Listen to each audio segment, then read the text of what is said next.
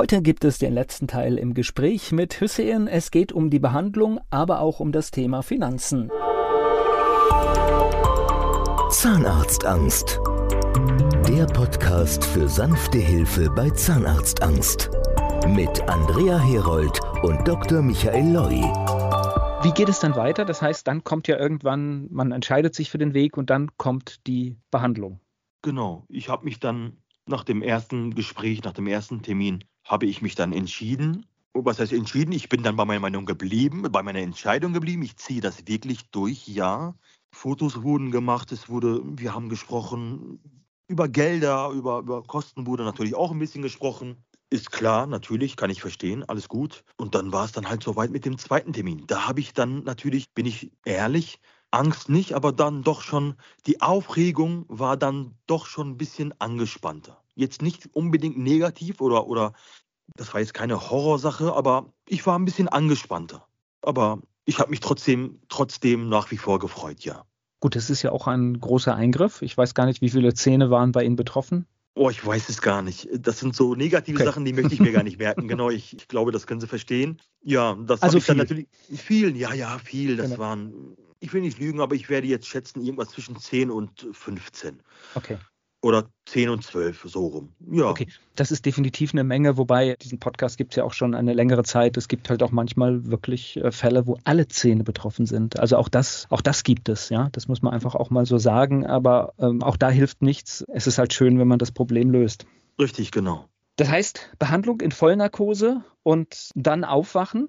Ja, dann bin ich aufgewacht an sehr, sehr viel kann ich mich natürlich nicht erinnern. Ich weiß, in dem Aufwachraum war meine Frau. Meine Schwester war auch mit, aber ich glaube, die war nicht in dem Aufwachraum. Meine Frau war da und die Anästhesieärztin oder wie sagt, wie nennt man das? Ich glaube ja. Also ich weiß es auch nicht, aber Anästhesieärztin, ja, genau. Genau, sie war da und ja, so schön. Ich habe dann geweint. Ich habe dann, ich habe dann stark geweint und das war schön. Das war schön. Es war, ich bin fertig. Es ist vorbei. Und ich habe keine Schmerzen. Es ist unglaublich. Es ist unglaublich. Ich habe es jetzt auch einigen Bekannten schon erzählt. Mein Vater, meine Mutter, die meinen, das ist unglaublich. So viele Zähne wurden entfernt. Hast du keine Schmerzen? Sag mal, bist du wieder am Schummeln? Äh, bist du wieder am Lügen, Hussein? Nein, ich habe keine Schmerzen. Ich fasse es heute nicht. Wirklich nicht. Ich bin wirklich, ich, es ist unglaublich, dass noch nicht mal ein bisschen die Wange dick wird. Es ist, es ist wirklich, für mich ist es unerklärlich. Ich weiß nicht, es, ist, es, es, es, es grenzt an Zauber. Äh, wirklich, ich, ich kenne Freunde, bei denen wurde ein Weisheitszahn gezogen. Wissen Sie, wie die aussehen, wenn die wieder, sage ich mal, aus dem, aus dem, aus dem äh, Patientenraum oder aus dem, aus dem Zahnarzt wieder raus sind? Schlimm. Ich habe keine Schmerzen gehabt. Mein Arm tat weh, und da sagte mir die Anästhesieärztin, was tut Ihnen weh? Warum weinen Sie? Und äh, dann habe ich ge gesagt, ich weine nicht wegen dem Schmerz, aber mein Arm tut weh. Dann sagte sie, zeigen Sie mir mal wo und wie. Und dann habe ich meinen Arm gezeigt und auch die Höhe gezeigt, wo der Schmerz herkam. Und dann sagte sie, ja, die Operation ging acht Stunden ungefähr. Und da war halt diese, diese, diese Nadel drin, wo ich halt äh, mit der Vollnarkose, sage ich mal, lahmgelegt wurde. Und ja, und der Arm hatte halt diese eine bestimmte äh, Position und das acht Stunden, das hat mir der Arm weh. Aber. Gut, das, das war nicht ist, die Stelle, die man erwartet hat. Genau, genau. Das ist ein so schöner Schmerz, sage ich mal. Gar kein Problem, gar kein Problem. Zähne tun nicht weh, Zähne sind okay. Alles ist vorbei, Arm kann ruhig ein bisschen wehtun. Lassen Sie uns bitte mal teilhaben, was, also ich meine, irgendwann guckt man in den Spiegel, wahrscheinlich sogar sehr, sehr zeitnah. Was ist das für ein Gefühl? Das Gefühl, das ist schön. Es ist sehr schön. Ich hatte hier erstmal auch Provisorien drinne. Die waren natürlich nicht perfekt, aber ich habe ich hab Zähne gehabt. Ich habe ja vorne auch einen, einen Beißzahn gehabt, der mir weggebrochen war. Und ne, mit so einer Zahnlücke direkt vorne an der Front ich konnte ja nicht lachen. Ich äh, niemals mit offenem Mund gelacht oder so. Mal die Hand davor oder mit oder gekichert so. Oder manchmal äh, gar nicht gelacht. Ne? Und das konnte ich dann wieder. Auch wenn es Provisorien waren, die nicht wunderschön waren. Ich wusste ja, ich kriege schönere Reihen. Es, kommt, es kommen noch schönere Kronen, Brücken. Es war ein schönes Gefühl. Trotz, dass es Provisorien waren, die nicht wunderschön waren.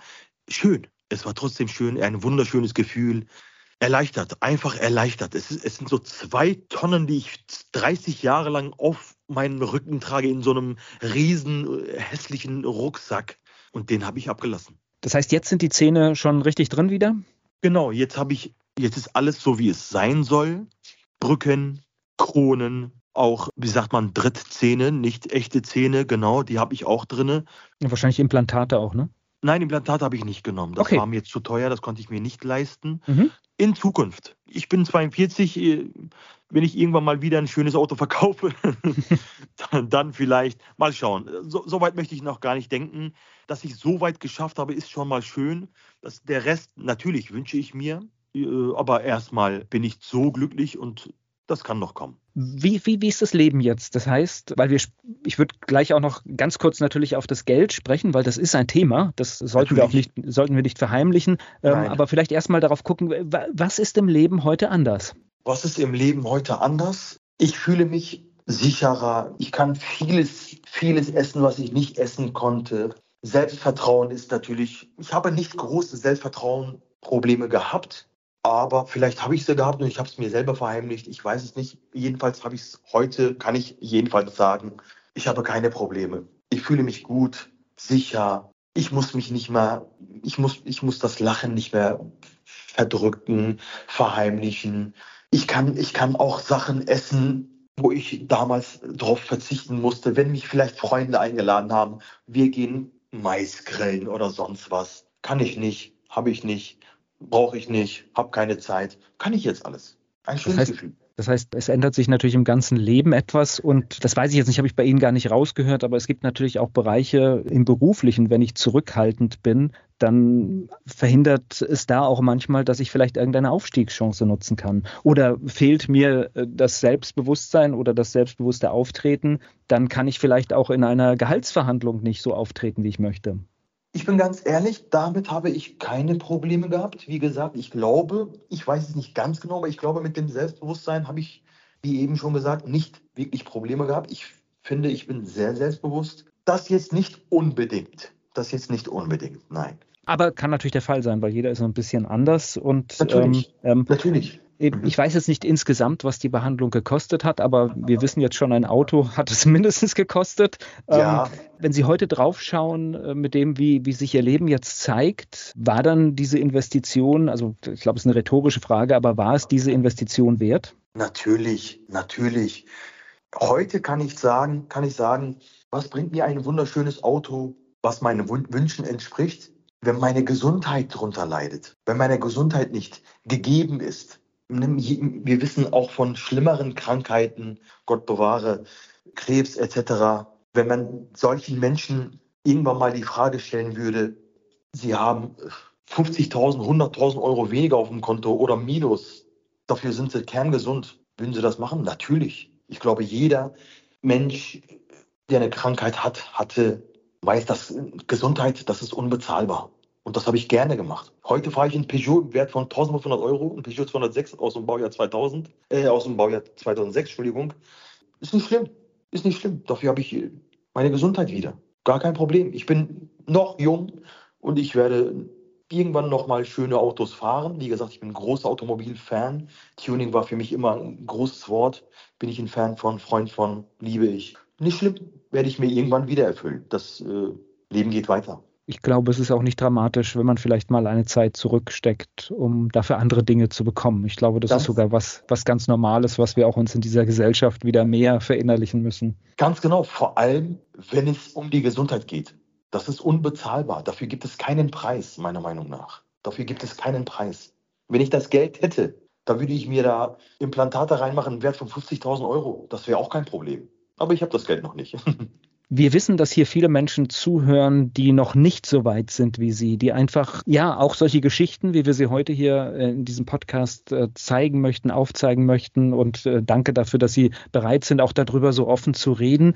Wenn Sie jetzt eine Botschaft raussenden für jemanden, der gerade in Ihrer Situation von vor einem Jahr vielleicht steckt, was würden Sie mit auf den Weg geben? Ich würde sagen, es gibt für vieles eine Lösung, für sehr vieles. In dem Fall die Loi-Methode bin ich sehr, sehr, sehr dankbar. Nehmt euren Mut zusammen, traut euch. Es gibt eine Lösung. Gesundheit ist unbezahlbar und macht diesen Schritt. Macht diesen Schritt.